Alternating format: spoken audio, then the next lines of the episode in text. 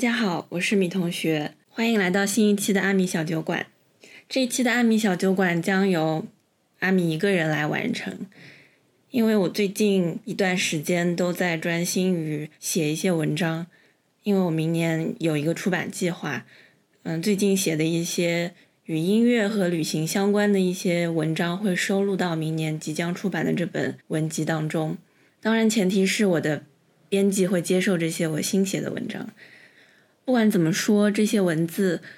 嗯，还是耗费了我自己一些时间和精力，并且在写他们之前也做了一些资料的研究。所以，我希望这些文字除了在公众号里面被我的读者们读到以外呢，我还更希望可以用语言的方式，用说话的方式，让小酒馆的听众们也分享一些我对于聆听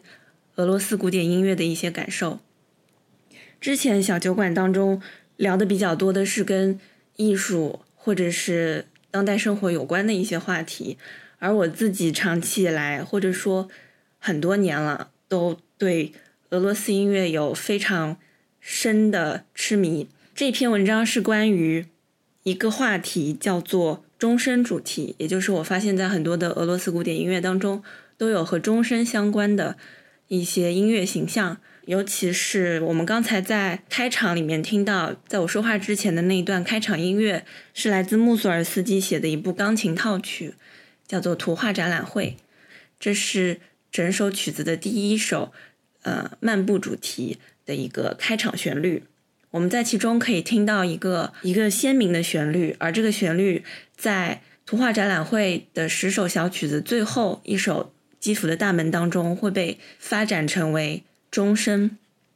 基辅的钟声，而这个钟声给我带来了一个最初的疑问，就是为什么这里会有钟声？为什么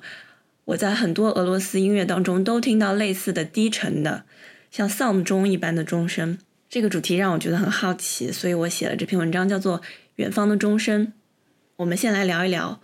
穆索尔斯基图画展览会这套钢琴组曲当中的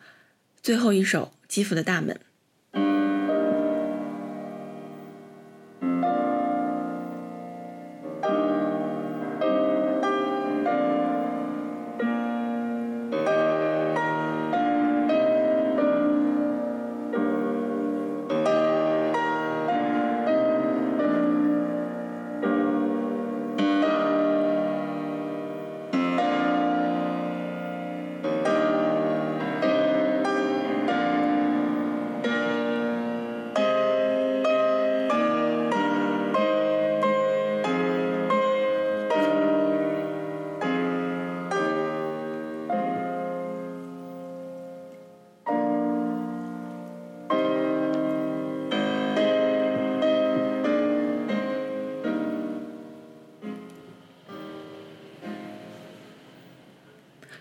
发现，在纸上落下第一个字，和在琴键上面敲出第一个音符，有时候很类似。思绪的轮转、感官的调度、运动的发展、字句的产生，等等这一系列的过程，就好像创作的机器一旦开启，就像踏上了冒险的旅途，道路清晰，但前途未卜，其中荆棘沼泽，若隐若现，方生方死。所以，每一个创作者，每一个表演者，他们都像孤绝无援的旅人，深入险境又要全身而退，不见到终止符就不能停下。所以，美国的一位心理学家奥斯特瓦尔德曾经以钢琴家格伦古尔德为例，分析这种作为演奏家的职业生涯同精神疾病的关系。他说，这种不断被审视的演奏生活。会带给音乐家一些摧毁式的塑造。他说：“日复一日孤悬于舞台之上的极端处境，迟早会如恶魔般擒住表演者内心的脆弱。”除此之外，还有一位文学批评家萨义德，他也说过：“音乐厅相当于一种险境，好比绝崖断壁，在危险与兴奋交织的悬崖边缘，演奏者就立在那里。”接受听众的欢呼，这个当下可以被视作某种极端场合，一个不寻常并且无法重复的场合，一种险象环生的经验。在有限的空间里充满无时不在的风险与潜在的灾难。我对此非常认同，所以我觉得，基于这个论点，我们就有足够的理由继续留在现场，聆听即时演奏的音乐，观看那些表演者如何脱离常轨，如何化解一个一个不断涌现而来的困难，而不仅仅是缩在家里的书房的沙发里，收听那些臻于完美的机械复制的唱片。但是很可惜。不久之前，我聆听了一个现场演奏，一位年轻的意大利钢琴演奏者丹尼尔·阿斯彭，他显然没有找到属于自己的化解困难的办法。他的个人独奏音乐会的上半场堪称是绝顶灾难。他演奏了一组由某位意大利当代作曲家创作的不知所谓的练习曲，为我们贡献了一次对于贝多芬第八号钢琴奏鸣曲悲怆。一次毫无借鉴价值的演绎，我不禁猜想，上半场的曲目是不是主办方或者经纪人出于吸引大众眼球的企图，临时强加给演奏者的任务？而这位演奏者阿斯彭的表现，幼稚、生硬、风格模糊、逻辑不通，就像一个汇报演出中害怕犯错的琴童，只关注当前的难点和即将到来的下一个难点，丢失了中间地带。几条对位旋律线彼此割裂，延音踏板的处理仿佛猛然下降的断崖，甚至他为了极力营造一气呵成的观感，许多音符没有交代清楚，疏忽而过，故作轻巧，反倒顾此失彼了。我认为，至少就他演奏的这首悲怆来说，他的演奏仅仅是罗列了乐谱，展现了乐谱而已，并没有形成构成音乐，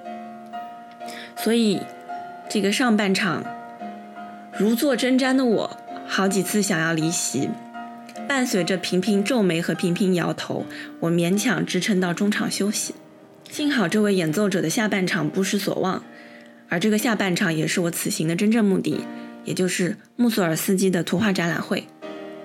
这套曲子我从前听过由拉威尔改编的交响乐版本，并没有听过钢琴独奏版的现场演绎。所以我对此非常的期待，而这整个晚上，年轻的演奏者阿斯彭为我们展示了他的技巧是多么的片面，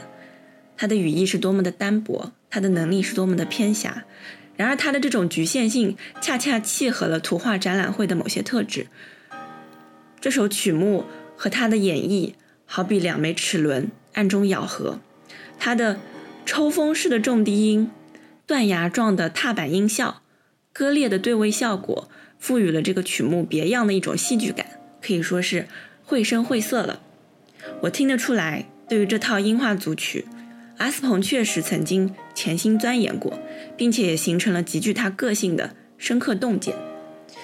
那些放在悲怆里面显得不合时宜的小设计，到了下半场都变得顺理成章。尤其是当他谈到侏儒、牛车、两个犹太人、犄角上的小屋。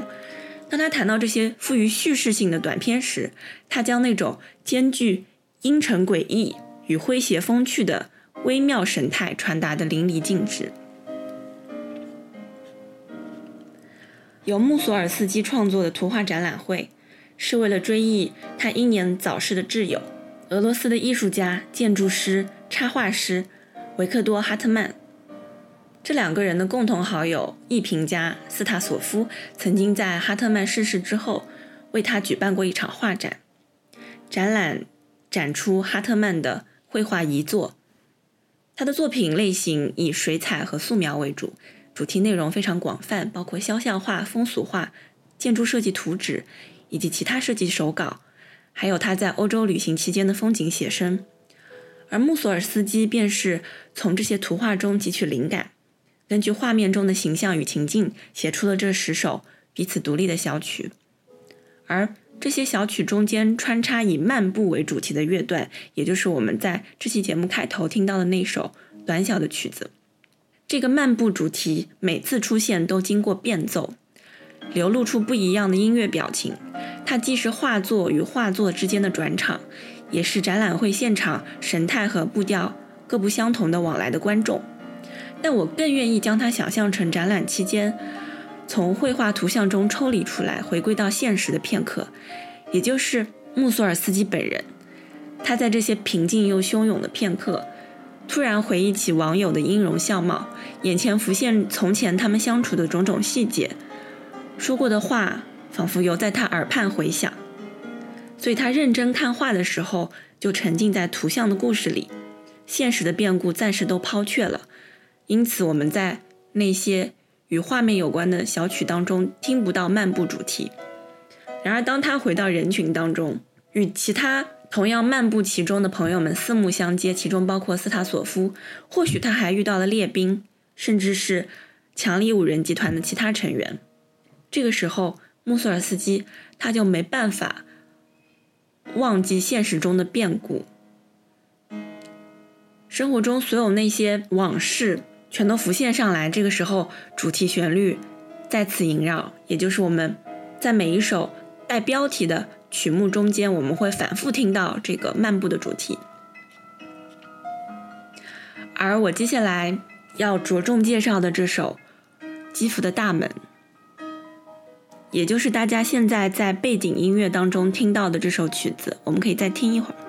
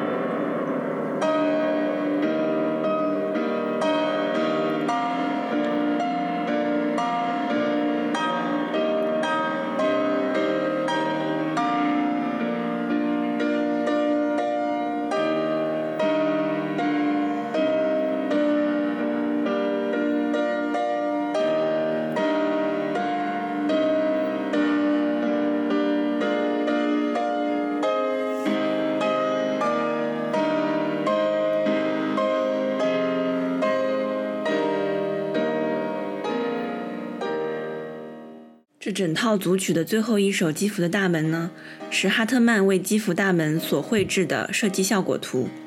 它的高大墙面装饰有民族特色鲜明的浮雕纹理，主门两侧粗重的立柱托起斯拉夫式的盔形圆顶，而它的边门紧邻一座东正教教堂的明钟塔楼。道路正中有位青年策马而来，周围是欢腾的人群，热闹非凡。这些视觉元素。全都在穆索尔斯基的笔下转化为新颖的音乐语言，比如说他那些巍峨壮丽的柱式和弦、恢宏开阔的八度音阶、教堂颂歌式的四部和声，以及激昂澎湃的庆典曲调。最后这首小曲子的三个段落分别描绘了城门构造、教堂祷告以及古城庆典仪式三个画面。但有趣的是。之前我们听过的那个漫步主题，它又重新出现了。它进入了画中，被延展铺开，柔和一些重低音的和弦，带给我们一种仿佛从晦暗之处款款走向光明的一种观感，一种坚定不移的感觉。我在想，这里穆索尔斯基是不是又想起了他的故友？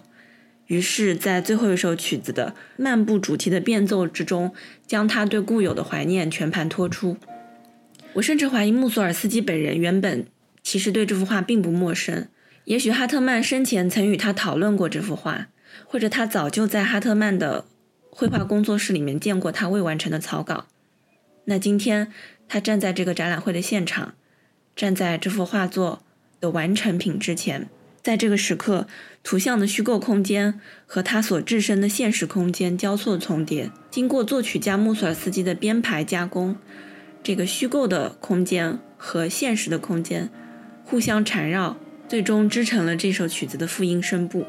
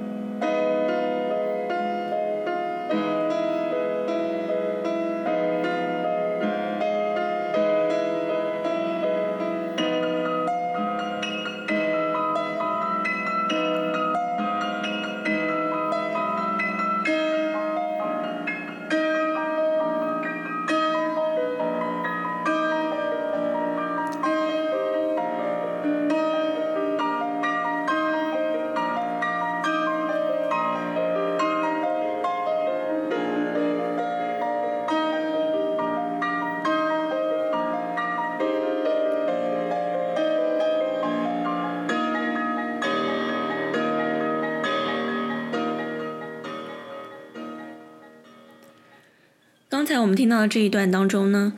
最开始比较缓慢的那段旋律，描绘的是教堂当中祷告的圣咏调。在那之后，我们听到起伏涨落的钟声，它始终在一个高音和一个低音两端来回摇摆，而那个高音我们称之为降 E 音，而那个低音我们暂时先称它为降 B 音。那么前面这个降 E 音呢，它象征着庄严高亢的钟声，而后面那个降 B 音则模拟了它低回的反响，就好像在教堂中。这个钟声被敲一下，然后又在空旷的教堂内部反送，而这个钟声它持续有力，传彻云霄，就好像一种我们无法驾驭的神秘。它蕴含无限希望，光辉又灿烂。而在后人改编的交响乐版本当中呢，这个钟声的形象则落到了实地，它更加清晰可感。刚才那个降 E 的高音，在交响乐版本的现场演奏中会被真实的一口大钟或者管钟所取代，而降 B 低音则变作铜钵和大号。到了尾声这个地方，几乎是波罗擦鼓齐上阵，可以说是山呼海啸、惊涛骇浪。我曾经在听这张唱片时感到过疑惑，当然当时我还并不知道图画展览会的创作背景，也没有见到过哈特曼那幅画的原作。但我却被那个清远的单音牢牢地钳住了耳朵，也就是我们反复听到的那个降 E 的高音。这个声音它仿佛来自于天外，好像坠落地面的流星。它与后面那段描写狂欢节的喧嚣的声音属于不同的世界。于是我问自己，为什么在这首曲子里会听到来自两个不同世界的声音？那个超越俗世的声音究竟是什么？难道它就是钟声吗？我带着这些疑问去查阅总谱，发现那个连续的降 E 高音像一盏小灯，闪烁在一行固定音高的声部。开头第一个小节，也就是在总谱的最开头，标注着一行小字：Close mi b o d e h e l 它是用法语写的谱子。这段话的意思是实际高度的降 E 音调的钟，也就是说乐谱上清清楚楚地写着。这是一座发出降 E 音调的真实的钟，所以我理解了，这个声音它就是钟，一座具象的实体的钟，而不是用别的乐器来模仿的钟。就像我们知道的，帕格尼尼、李斯特还有比才，他们都有对于钟声的描写，但那个钟声是用乐器来模仿的，并不是真实的钟。我甚至猜想，李斯特或者比才这些人，他们所描绘的是属于。欧洲的钟声，西欧上空的天主教的钟声，而穆索尔斯基所描绘的这个来自东正教世界的钟声，这两者之间显然有巨大的不同。尽管我下此论断的时候从来没有去到过俄罗斯，我也只在巴黎听过蒙鲁日教区的神职人员敲钟，但我依然可以在广博无尽的音乐里面游遍人类的大地，比如在。俄罗斯古典音乐里面，我曾经多次来到过诺夫哥罗德和西伯利亚的平原，聆听那里的钟鸣、歌咏、风吟和人语，在拉赫玛尼诺夫和柴可夫斯基的音乐里。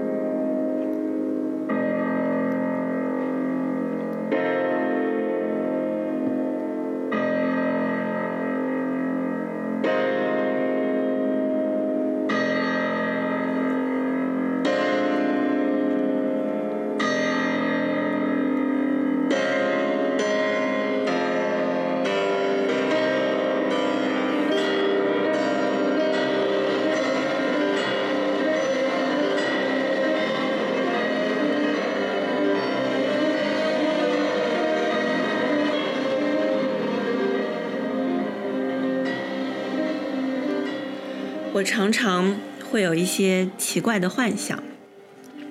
比如说，假如被流放到荒岛，被关了禁闭，而我只被允许随身携带一张唱片，我会选择哪一张呢？而我对这个问题的答案，从第一次聆听这张唱片的很久以前，直到已经将众多版本烂熟于心的此时此刻，都没有发生过动摇。就是我们刚才听到的，由郎朗演奏、瓦莱里·杰杰耶夫指挥、马林斯基交响乐团联合演绎的拉赫玛尼诺夫 C 小调第二钢琴协奏曲。后面我们就简称它为拉二啦。在这张唱片之前呢，我听过其他版本。这些版本也很精彩，可以说是经典之作。可是当这张唱片出现的时候，我感到整个世界都消失了。我清楚的记得，当钢琴敲出第一个低音的瞬间，我哑口无言，陷入到一种错愕失神的状态。在第一乐章的整个城市部，我感觉到体内有一股一股的热流不断向我的头颅顶部涌升。整首曲子结束之后。我当时已经是泪流满面，而等到整个世界重新在我身边显亮起来的时候，我的脑袋里只剩下一个念头，就是“朝闻道，夕死可矣”。我不知道从什么时候开始，很多热爱音乐的朋友当中，批评郎朗仿佛成为了一种政治正确的观点。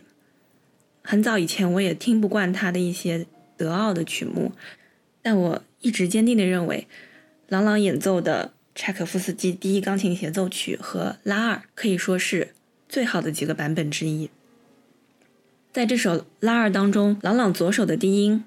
干净简练、敦实朴素，没有多余的装饰，不过分的沉重，也不喧宾夺主，留给高音和弦恰到好处的延宕空间，维持一个稳定的间隔速度。在那之后，大肆铺排的上行爬音，即使它再繁复华丽，朗朗也没有丢失掉低音所拥有的质感。这是什么质感呢？就是那种属于天外来音一般遗世独立的质感。当然，另外两个在我看来属于 top three 的拉二版本，比如李赫特和齐默尔曼的版本呢，他们也呈现出了低音这种遗世独立的音效。我相信伟大的。版本大多是殊途同归，但可惜李赫特和齐默尔曼的版本，在他们所有我期待慢慢弹的地方，他们都稍微急促了一点。尽管这个急促和缓慢的时间差仅以毫秒为计，但它就像搁在后被子底下的一小粒豌豆，轻易不会被察觉，但总是很膈应。之前我在一篇报道当中偶然瞥见朗朗说。他最初总是找不到感觉，弹奏拉二的开头不得要领。直到有一次他去圣彼得堡演出，他无意中听到教堂塔楼传来的钟声，他才终于获得了弹奏拉二开头的灵感。我认为这个圣彼得堡的塔楼钟声简直太传神了，切中整首曲子的精髓。在我的想象里，这座大钟必须有整层楼的高度。不是那种清脆嘹亮的小牌钟、小铃铛，而是顿重的、深暗的、艰难的、轰隆的一种不属于我们现在这个世界的声音。我很好奇，当今还有几位演奏者真正用心聆听过圣彼得堡、诺夫哥罗德、莫斯科或者基辅的钟声呢？这里我们要讲到钟声对于拉赫玛尼诺夫来说。有怎样重要的意义？拉赫玛尼诺夫在他的故乡诺夫克洛德度过了他的童年。这段童年可以说极其短暂，但也极其温柔甜美。宁静的乡村庄园生活，沐浴在每个礼拜日外祖母带他去圣索菲亚主教堂聆听的四座大钟浑厚的冥想之中。但是突然，就像所有失去家园的孩子一样。拉赫玛尼诺夫无忧的童年时光戛然而止，他的姐姐与父亲在他十一二岁的时候相继离世。当时的俄罗斯社会局势动荡，属于他的那个贵族旧世界崩塌陷落，而他精心创作的第一交响曲首演惨败。种种的来自外部与内部世界全盘的价值否定。信仰失落、自我怀疑，这些彻底击垮了拉赫，导致他跌入重度抑郁症的深渊，长达三年，他再也无法创作，歌笔停滞不前，精神遭遇了浩劫，终日被恐惧和虚无感占据心智。我就像中了风似的，用拉赫自己的话讲，脑子和四肢全都瘫痪了。所有挣扎、撕裂与斗争的过程，我在拉二当中全部都听到了。经历了漫长的沉寂、至暗的三年过后，拉赫玛尼诺夫在他的心理医生达尔博士的帮助之下，终于能够重新执笔。而在他重新执笔之后，拉赫玛尼诺夫第二钢琴协奏曲就是他恢复之后的首部作品。一个人在沉默三年之后。开口说的第一句话会是什么呢？走出了极夜世界的寒冬旅人，他最渴望见到的东西又是什么？现在让我们再来听一遍拉二开头的八个小节，请注意听这段旋律当中最低的一个音和最高的一个音。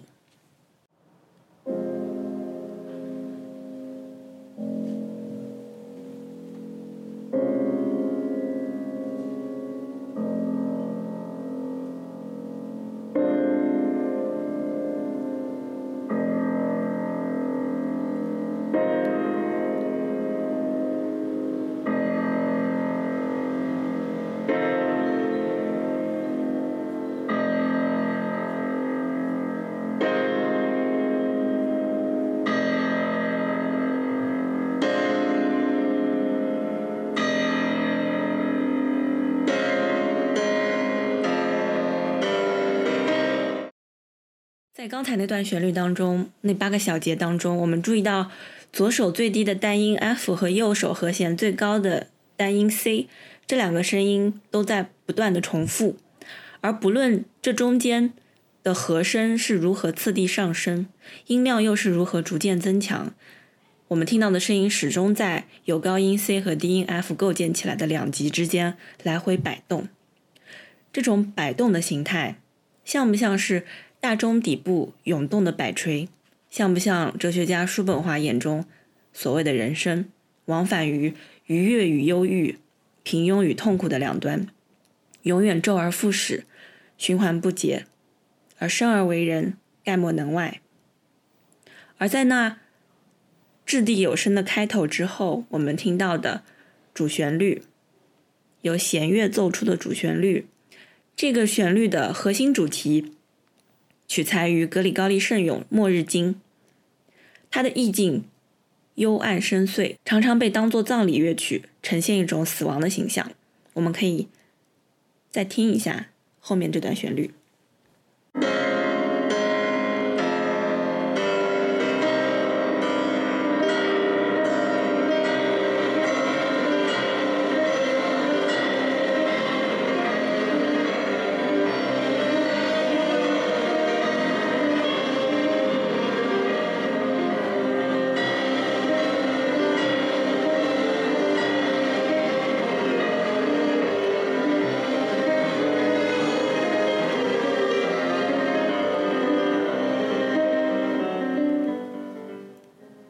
尽管这段主旋律取材于一首描绘死亡的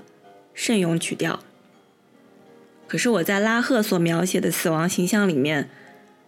就我们听到的这段旋律当中，我丝毫感受不到任何的恐惧与凄惨。虽然这段旋律是极富悲剧性色彩的，但它却哀而不伤，沉而不腻。甚至在之后两个乐章中，这段《末日经》的变奏和再现。它带给我的反倒是蓬勃盛大的力量和一种神圣崇高的希望。我猜测，或许对于拉赫而言，对于这个花了三年时间来重塑自我的人类，死亡不再是一个抒情对象，而是毋庸置疑的真理，是存在的本质。只有当他看清死亡，不再执着于死亡之后，他才能开始真正的生活。而拉二开头的八个小节，既是长鸣的丧钟，也是对生命本身的颂咏。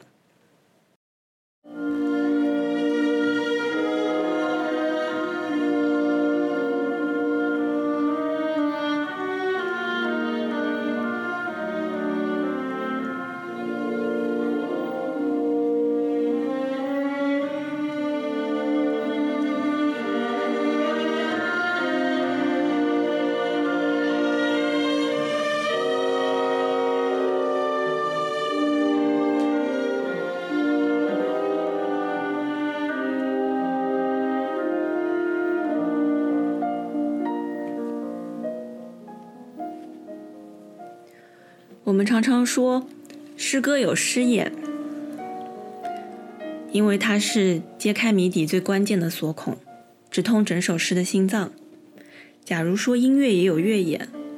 那么在我的经验当中，拉二的乐眼，除了开头的八个小节，还有一个单调的乐句，它出现在第三乐章前后出现了两次，分别在城市部末尾和发展部末尾的连接段。它每次出现都会重复三遍，如同一段螺旋向上的阶梯，是由左右手交替奏出的连续爬升的单音。接下来我们来听一下这段旋律。现在正在放的音乐正好是第三乐章。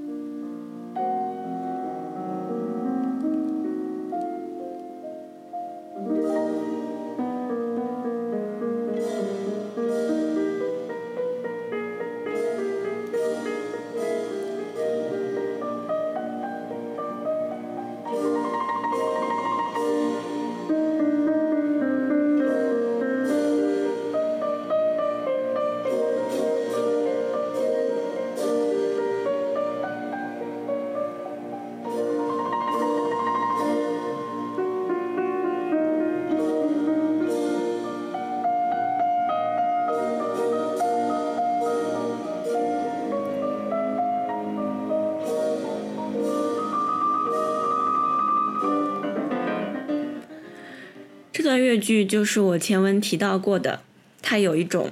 天外来客般遗世独立的声音，在它的周围没有错综复杂的复调结构，也没有琳琅缭乱的伴奏肢体，它带着一种强烈的渐离感、意志性、抽象特征，给前面狂飙突进的乐曲踩下了一个急刹车。它让音乐骤然脱离主部旋律，遁入某种无法言明的寂静当中。这让人着实摸不着头脑。我在想，这个段落如果能够视觉化，它一定是利希斯基或者马列维奇的画作，一种神秘难解的至上主义，异化现实的未来乌托邦，象征着超然物外的绝对真理。而事实上，当我们仔细拆分这几个乐句的组成音符，会发现它们其实并非空穴来风，竟然也是末日经死亡主题的一个变奏。虽然他们乍听之下晦涩玄奥，如同一种谜语，但它却是整体上行的，展现出一种朝向光明的沉思。我认为这段旋律代表拉赫在沉思之中，抽离于强抒情的音乐叙事，深入一种形而上的思考的片刻。因此，这个乐段就是思想本身。现在，让我们再来听一下刚才那段。螺旋上升的单音旋律，在第三乐章的第二次出现。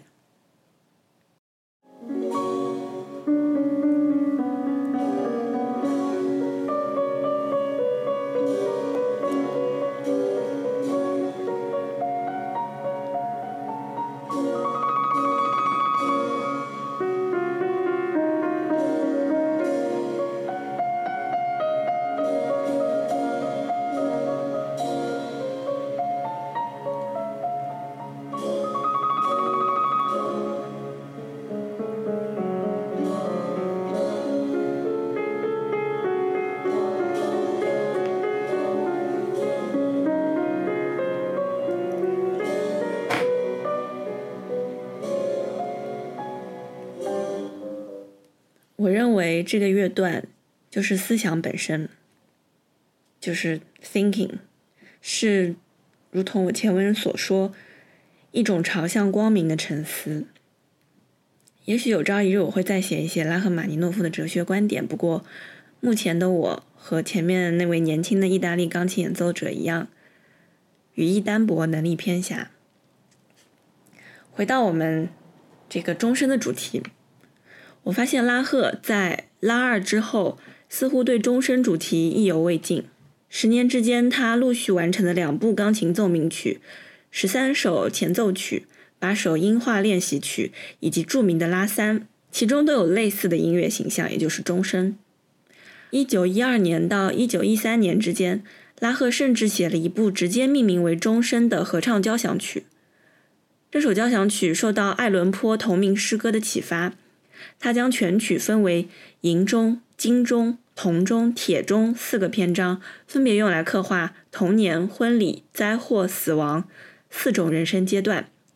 令人不禁想到佛家所说的“成住坏空，生住异灭”。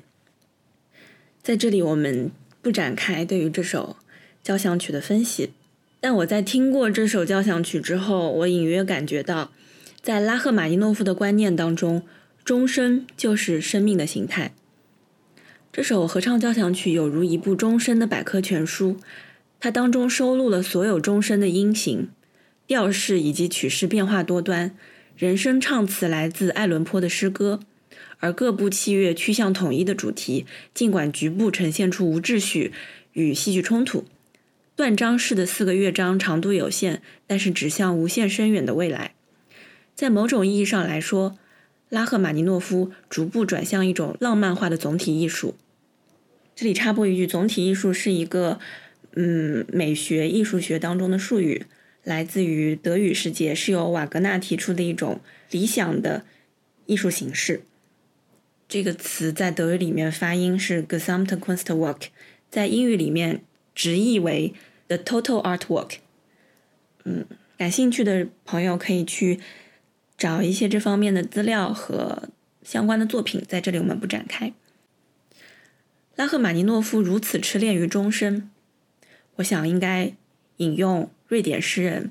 特朗斯特罗莫的一句诗来解释：“我受雇于一个伟大的记忆。”我想大概早在拉赫玛尼诺夫孩童与青年时期，他就已经接受到了贯穿他一生的神旨。他的早期作品《升小调前奏曲》就已经出现了类似的丧钟的形象。这首作品创作于1892年，那一年的拉赫才刚刚从莫斯科音乐学院毕业，他亲自公演这首钢琴曲，便一举成名。升 C 小调前奏曲的主题动机与拉二如出一辙，它的开头三个小节用八度齐奏的方式制出沉重有力的三个低音，弥漫着死亡预兆的克里姆林宫的钟声。伴随着格里高利圣咏《末日经》的旋律变体，为全曲覆盖上一层阴森黑暗的底色。我们现在先来听一下这首曲子的开头。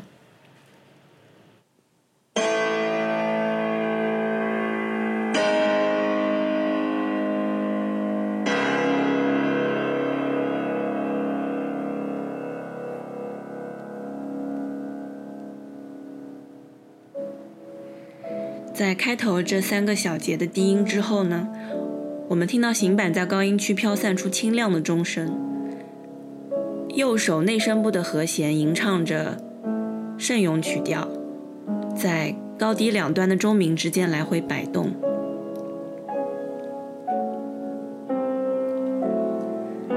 这个声音进入了一个固定的循环当中，此起彼伏。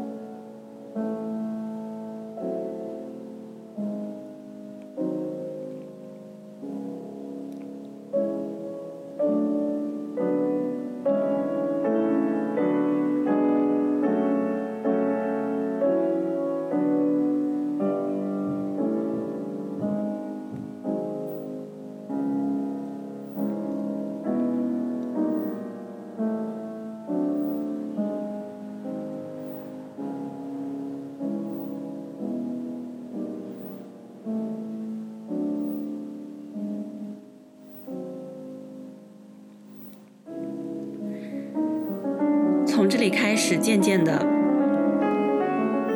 这个钟声浮动的越来越快，越来越剧烈，直到它猝然演变成狂风暴雨。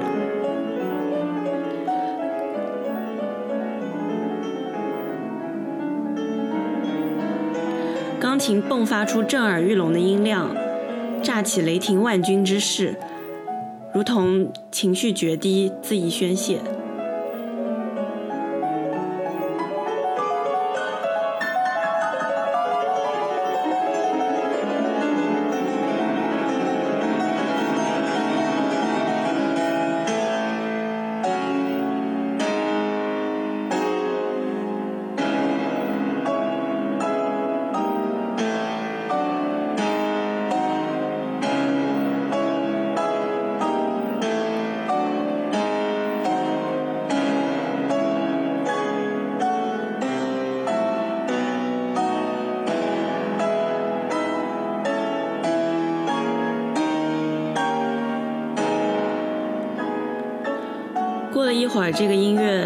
慢平息下来，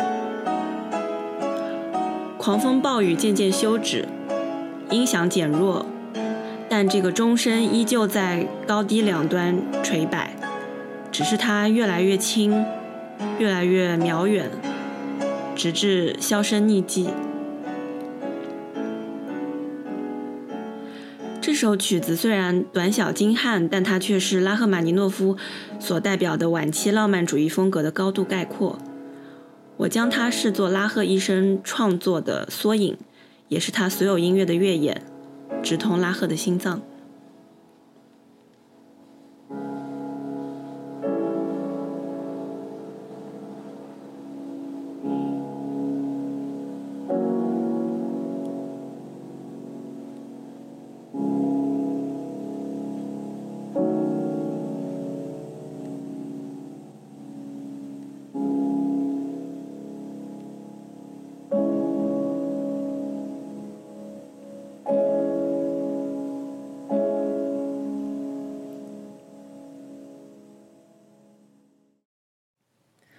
不知道你们有没有发现一个有趣的现象，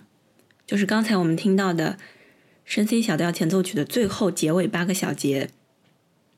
是不是和拉二的开头八个小节有一些相似呢？我找了这两首曲子的乐谱进行对比，我忽然发现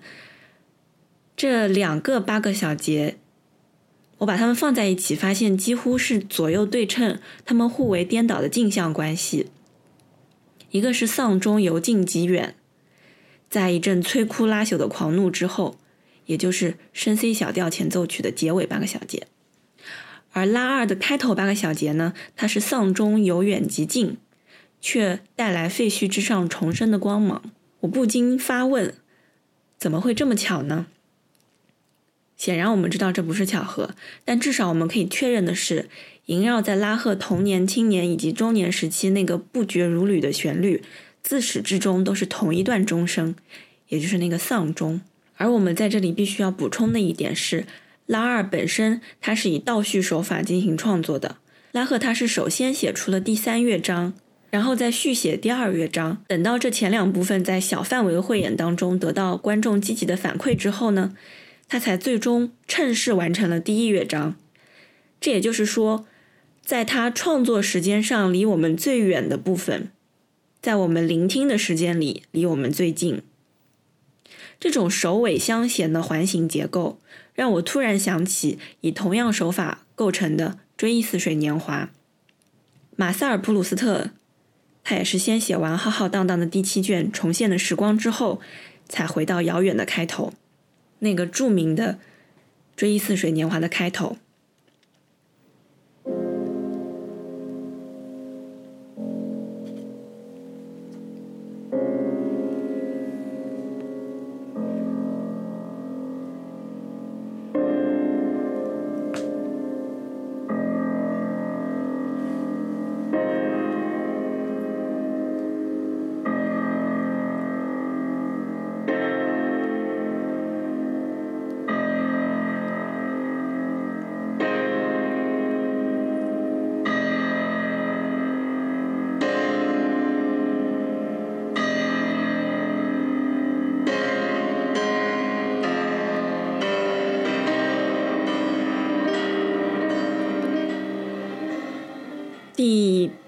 无数次听到拉二开头的八个小节，但是现在我在这个开头里面似乎可以听到马塞尔·普鲁斯特用苍老的残烛一般的声音低诉道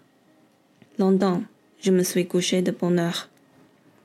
在很长一段时间里，我都是早早就躺下了。这就是《追忆似水年华》那个著名的开头。在这段开头之后，不自主记忆的机器霎时启动，将马塞尔迅速传送到远在贡布雷小镇莱奥尼姨妈家的二楼卧房。而此刻，他的楼下传来阵阵清脆细碎的铃声，原来是斯万来访。他摇响了花园门前的铃铛。